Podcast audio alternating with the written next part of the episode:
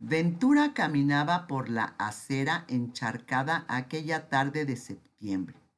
Las últimas gotas de un día lluvioso serpenteaban en árboles y terrazas, en techos y azoteas. Su pelo empapado, su mirada tan frágil como un pequeño vaso de chai, sus huesos cansados. Ni siquiera intentó resguardarse bajo alguna marquesina. Recordaba que su madre le dijo alguna vez que el agua que cae del cielo tiene elementos que curan, y por eso en cuanto percibió que el cielo se llenaba de nubarrones, salió a la calle. Quería beber alguna pócima que sanara sus entrañas, su médula, su alma, que arrastrara el dolor, la rabia, la tristeza. Cerró los ojos, ansiaba ver el añil terso del cielo.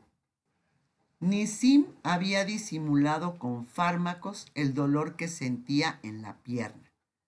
Llevaba varias semanas manteniendo una máscara de salud ante su familia. Trataba de no prestar atención a la falta de aire que le provocaba caminar más de dos cuadras, pero Ventura había notado la palidez en su rostro y le advirtió que lo llevaría al médico. Quién sabe cuánto tiempo pasaron en la sala de espera. Al verlos el médico percibió la desesperación en los ojos de Ventura. El hombre robusto de bata blanca, casi calvo, bigote estilo zapata y pequeños espejuelos redondos, los hizo pasar. Ventura notaba en el entrecejo fruncido de su marido que el dolor iba en aumento. El doctor le preguntó a Nisim sus síntomas. Ventura se sorprendió por lo bien que había enmascarado tanto dolor, pero a la vez se enfureció con él por no decirlo. Nisim habló de un malestar en la pierna izquierda, similar a un doloroso calambre que se aliviaba al reposar un rato. Mencionó que sentía la piel fría en esa misma pierna y que notaba una pérdida de vello, así como adormecimiento y pesadez en los músculos. Por las noches, dijo, al estar acostado siento punzadas ardientes en los dedos. Después de hacerle algunas preguntas sobre padecimientos de su familia, para completar la historia clínica, el galeno procedió a auscultarlo. Las instrucciones fueron hacerse cuanto antes un perfil de lípidos en sangre y un angiograma. Ventura no tenía ni idea de lo que significaban esos nombres. A la seriedad las palabras del doctor le siguió un silencio hirviente. Los resultados.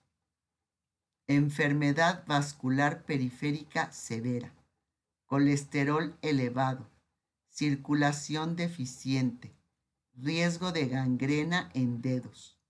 Tan pronto como escucharon el diagnóstico, Nisim y Ventura decidieron viajar a Coney Island, Nueva York. El doctor les había comentado que ahí se encontraba una clínica muy famosa para tratar problemas circulatorios y les sugería hacer una cita con un especialista amigo suyo. Salvador Montal, el esposo de Janeta, se ofreció a ir con ellos acompañarlos en caso de que necesitaran apoyo, ya que él hablaba un poco de inglés. La noche anterior al viaje, Nisim no podía conciliar el sueño. Respiraba profundamente sin hacer ruido para no despertar aventura. Lo cierto es que la preocupación comenzaba a desplegar sus tentáculos y enroscarse en su mente. No temía a todas las pruebas que seguramente le harían en aquella clínica, ni al dolor, ni al tratamiento que le prescribieran. Lo que le provocaba este desasosiego era tan solo pensar que su enfermedad estuviera tan avanzada que no le quedara mucho tiempo de vida. A pesar de su aparente valentía, se confesó a sí mismo el miedo que lo dominaba. Recapacitó sobre lo que le dijo al médico, que cada cigarrillo agravaba su enfermedad. El humo que llevaba tantos años inhalando le había envenenado sin estar él consciente de que con el paso del tiempo el cuerpo se lo reclamaría. Tragó un puñado de las pastillas que le recetaron para el dolor y finalmente sus párpados se fueron relajando hasta ceder al sueño. Es hora de partir. Y Nisim besó a cada uno de sus hijos, Moisés, Hasky, Janeta y Mary. Ellos no pudieron contener el llanto mientras su padre les daba la instrucción de cuidarse unos a otros. Ventura los abrazó y en su cabeza se amontonaron las imágenes de su propia despedida en Estambul hacía ya 22 años. Momentos después, ese recuerdo se hizo añicos y surgió el instante en que recibió el telegrama con la noticia de la muerte de su padre. Fue justo ahí, en el umbral de su casa, donde estaba ahora de pie despidiéndose de sus hijos. Había conservado la imagen de su padre como una especie de ideal de inmortalidad, y aunque más de dos décadas habían transcurrido sin verlo, estaba ahí, en cartas, en fotografías, en relatos, en los dichos pronunciados en ladino, una lengua hoy casi olvidada, proverbios de sabiduría acumulada a través de los siglos. En ocasiones bastaba una palabra para que resurgieran en su memoria evocaciones completas de su infancia al lado de Moshón, su padre cariñoso, de sumiso carácter, de precisos trazos geométricos en los pómulos al sonreír. Recordó haber dilatado el momento de abrir el sobre con la misiva. Se aferró al papel como si se sujetara del cuello de su padre muerto. No sabía si iba a poder resistir el dolor de la noticia. Se acordó de haber imaginado a su padre tendido en la sencilla caja de pino con los ojos cerrados, con el gesto poco enérgico. Imaginó cómo lo sacaban de la casa, del hogar de su infancia, donde sus hermanas Rebeca y Regina, así como su hermano Isaac, fueron criados y crecieron, donde ella nunca volvió salvo en sus memorias. Recordó también cuánto lloró entonces. Pinceladas de aquella escena se fundían con esta despedida de Nisim y Ventura. Ella cruzó el umbral de esa casa para nunca volver a ver a sus padres. Aquella idea horadaba su mente. ¿Volvería Nisim a ver a sus hijos?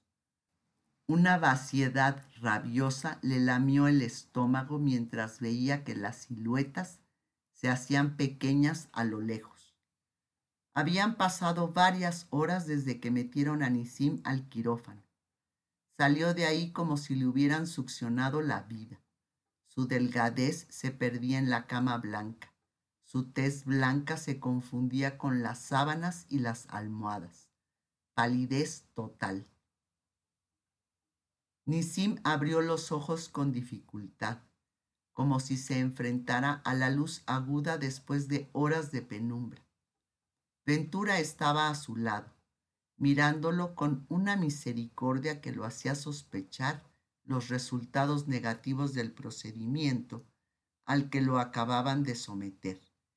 Ella contenía la respiración apretando los labios y mordisqueándolos en su interior. Cuando por fin soltó el aire, exhaló un inevitable sollozo.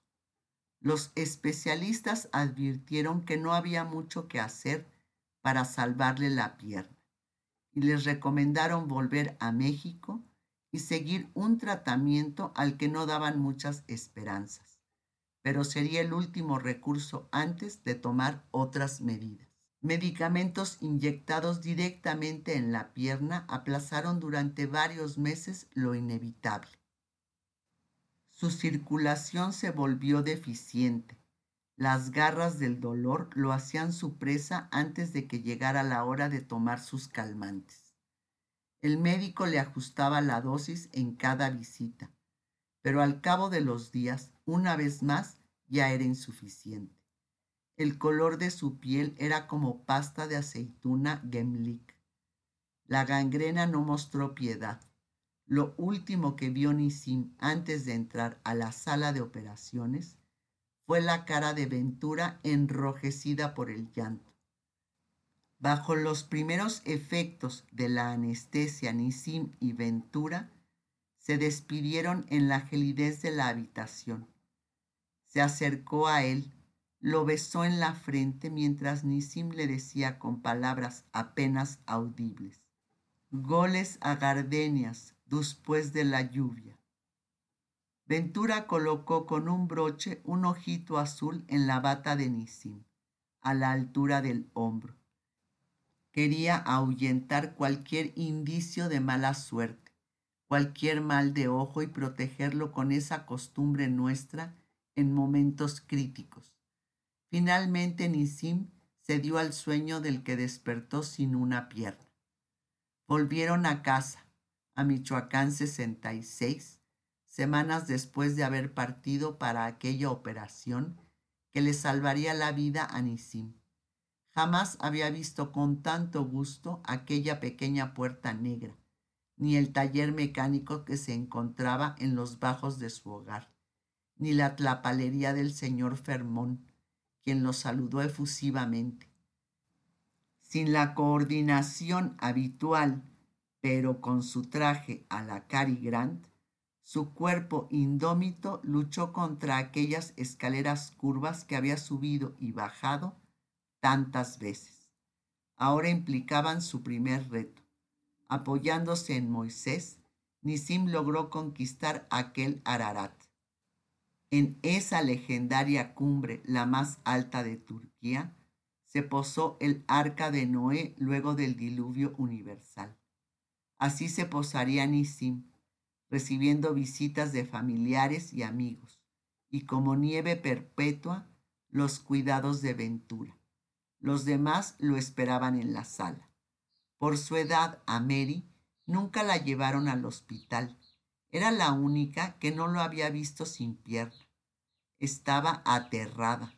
No sabía realmente cómo reaccionar a sus ocho años. Su mirada, con un toque inconsolable, recorrió el cuerpo de su padre. Lo vio cojear como melodía sin ritmo como nota desafinada.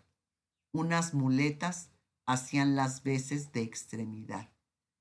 Mary, ishi camilla, ya avoltí, gimió la voz consoladora de Nisim.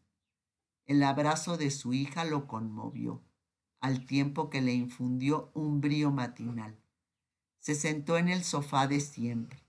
Ventura lo tapó con una manta que ella misma tejió a gancho en esas largas semanas mientras él se recuperaba. La fragilidad con la que Nisim había regresado del hospital le entrecortaba las palabras. Respiraba con jadeos. Sin embargo, no dejaba de sonreír. De pronto, ante los ojos de Husky, la figura de su padrino se había tornado menuda y su cabello cano. Al cabo de unos días de recuperación, Nisim volvió a ser el mismo. Retornó a sus reuniones de la logia, a sus juntas en la comunidad, a los test danzantes a los que Ventura tanto disfrutaba asistir y donde él reaprendió a bailar. Nuevamente condujo el Chrysler último modelo que había suplido al Dodge que perdió aquel mal día de azar y retomó las tardes de juego que Janeta le organizaba en su casa a escondidas de Ventura. Fue en una de esas visitas cuando Morris, el hijo mayor de Janeta, se sentó sobre la pierna de su abuelo. Para el niño, nada había cambiado. Para Nisim, la sensación de que todavía poseía su extremidad un miembro fantasma le hacía por momentos no extrañarla. Aquella tarde, quedaría inscrita en la memoria de Morris. El abuelo le regaló su Esterbrook, el plumín que llevaba siempre en un bolsillo oculto del saco cerca del pecho, con el que el chiquillo lo observó tantas veces firmar, apuntar, escribir cartas, anotar la fecha, 1949, y hasta pensar acercándolo a su cien. La estilográfica de cuerpo y capuchón pulidos en carmín permanecería hasta hoy como el objeto más preciado de Morris dentro del bolsillo de su bata de notorio investigador. Esa reliquia de alta precisión, muy a la Belle Époque, marcó sensiblemente su infancia. Mary aprendió muy pronto a recurrir al padecimiento de su padre y usarlo a su favor. A pesar de que era una chiquilla dócil, las ocasiones en que hacía alguna diablura, se ocultaba detrás de Nisim, de tal forma que Ventura ya no se atrevía a arrojarle la pantufla para darle una lección. A raíz de su enfermedad, Moisés comenzó a trabajar con su padrino en la distribuidora de Casimires La Perfecta, en Correo Mayor. La lozanía de las nuevas generaciones se hacía necesaria. Con el tiempo, la amplitud de un nuevo local los mudó al pasaje Tabaqueros, donde Moisés tomó las riendas del negocio familiar mientras Husky hacía las veces de cobrador y chofer, aunque también seguía laborando en la joyería con don Luis, en el centro de novedades Cami. Nisim veía la inminente necesidad de tener una plática con los muchachos una prédica que comenzó con fatídicas palabras. El día que Iomank, una sombra asiaga parecía haber descendido sobre ellos. Husky asumió esa frase como una catástrofe bíblica, como una plaga de la que no se salvarían. Para Nisim era muy importante tener la tranquilidad de que su familia quedaría segura económicamente el día que él ya no estuviera. Por ello tenía ya preparado el papeleo que debían firmar los muchachos para ser legalmente dueños del negocio. Nisim se serenó con esas rúbricas. Una sensación de seguridad como no había experimentado en largo tiempo lo invadió. Fue como bajar el telón al término de una exitosa puesta en escena, aunque nunca cosecharía los frutos no vería cómo sus hijos maduraban lo que él sembró. La perfecta se transformaría en tejidos exclusivos. Moisés atendería el espacio local ubicado ya en Isabel la Católica 52, en el tercer piso, mientras Husky viajaría de Laredo a Mérida, transportando casimires y ganando 100 pesos a la semana. Juntos los hermanos descubrirían que confeccionar prendas de vestir con sus telas podía ser muy redituable. Conocieron a un sastre que trabajaba en ese mismo edificio y así emprendieron el exitoso sendero de pantalones pantalán, los primeros de lana fina, los primeros con los últimos diseños. En aquella plática, Nisim quería saber si a los ojos de sus ahijados había sido un buen padre, un buen ejemplo. La tranquilidad de haberles dado una buena educación, de haberlos hecho Benadam, era a su vez haber cumplido un trato tácito con Lázaro, era ennoblecer su entrañable amistad, así como su memoria.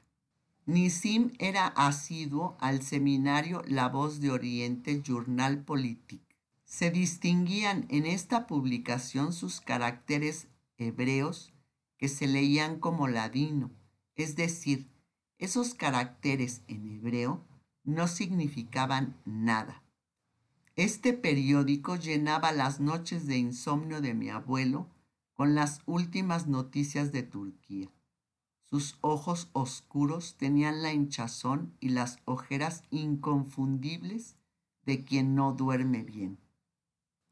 La voz de Oriente le llegaba desde la redacción de su amigo Isaac Algassi, director del periódico ubicado en Gálata Esquiposta Han, número 12, Estambul.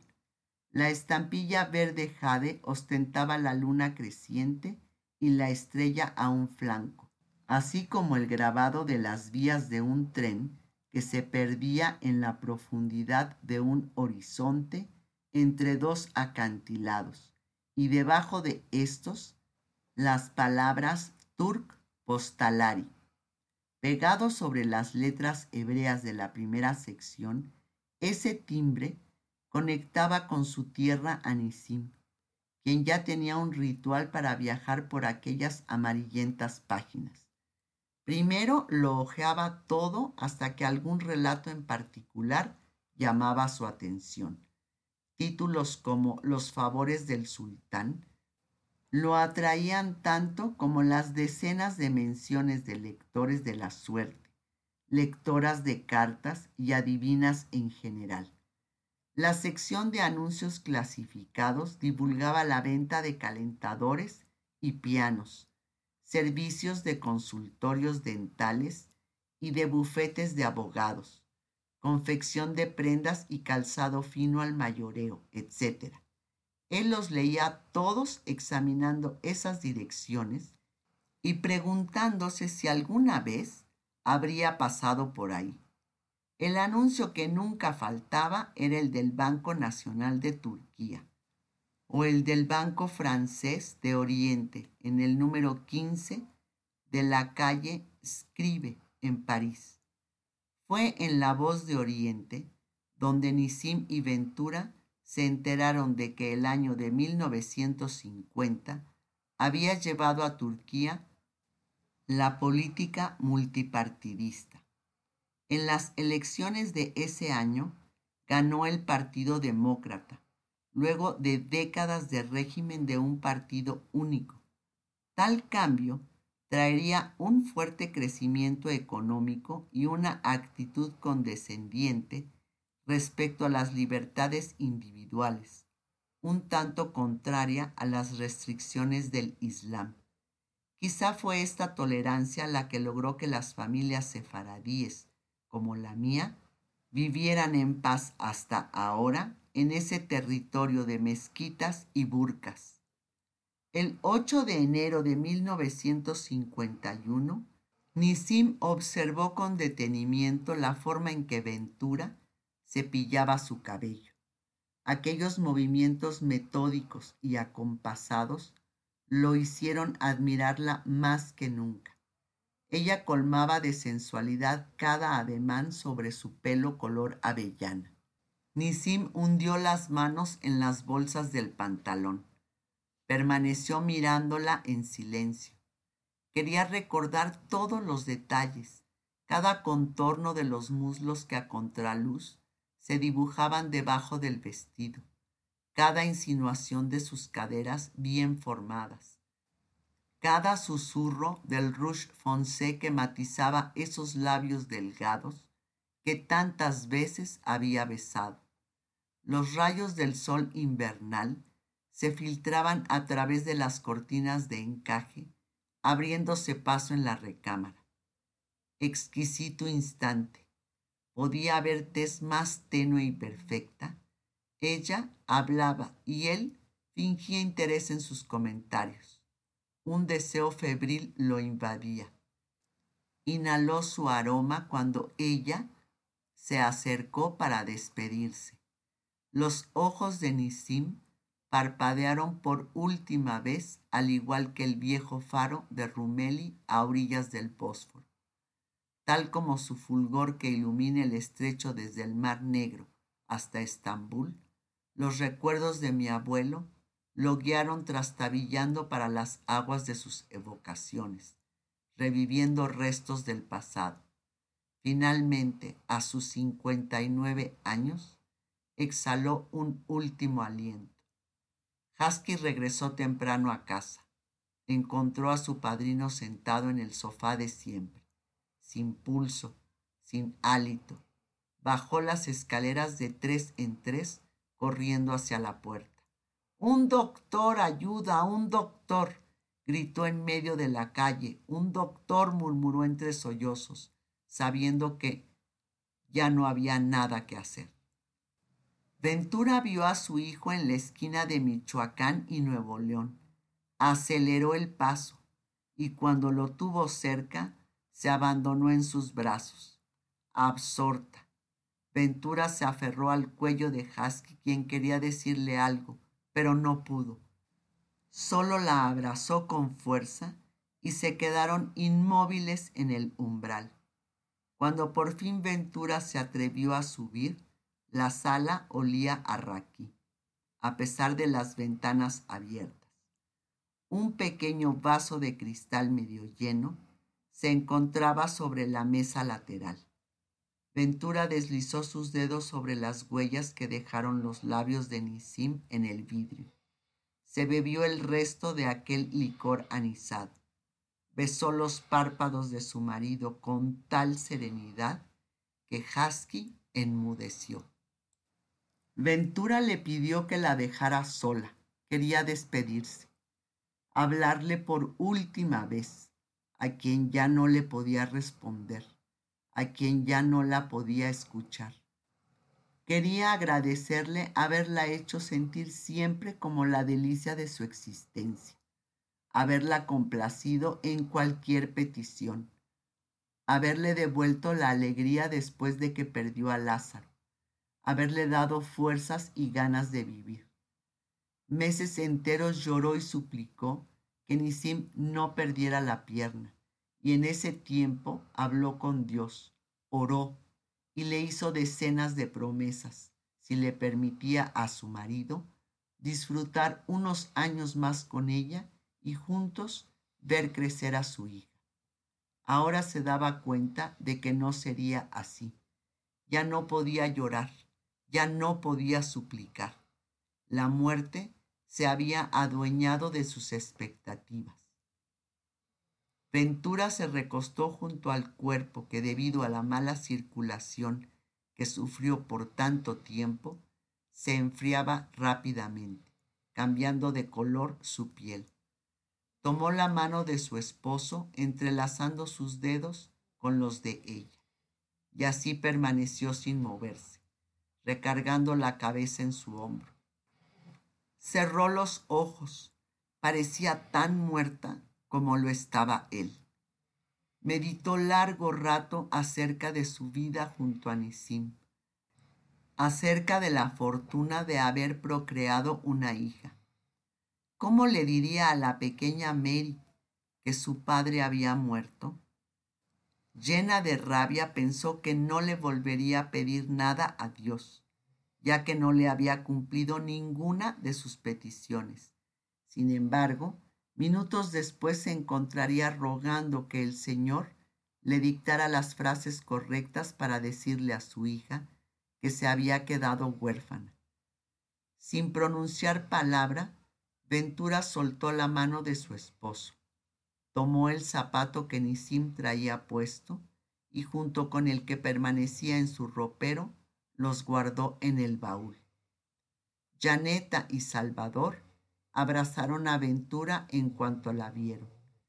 Inconsolable Janeta recordaba cuánto luchó Nisim por ella, por retenerla junto a él, aún en contra de su padre biológico, quien regresó en varias ocasiones amenazando con quitarle a la niña. Veinticinco años después de la muerte de Nisim, Janeta se enfrentaría a uno de los episodios más difíciles de su vida. Yo tenía 16 años y recuerdo que Jenny, la robista, la esposa del rabino Abraham Palti de nuestra comunidad sefaradí, acababa de llegar de un largo viaje a Israel. Ella le trajo una carta a mi tía Janeta, un sobre que le había dado un hombre mayor, quien decía conocer a Janeta y aún más saber cada detalle de su vida. La misiva era de Jusuf, del hombre que renunció a la niña cuando tenía cinco años. Ese hombre firmaba, tu padre que te quiere. Toda referencia de cómo era el rostro de Jusuf había quedado en una fotografía mental que guardaba Janeta, pero que se había ido borrando con las décadas. Su memoria tenía poco nítidos los pantalones desgastados y el olor a cansancio. El pasado reapareció junto con esa carta en la que Jusuf le decía que aunque se había ido a vivir a un país lejano, había estado siempre enterado de lo que sucedía en la vida de Janeta y que nunca había dejado de quererla. Ahora se encontraba muy enfermo. Sabía que el tiempo que le quedaba era breve y quería verla, despedirse de ella.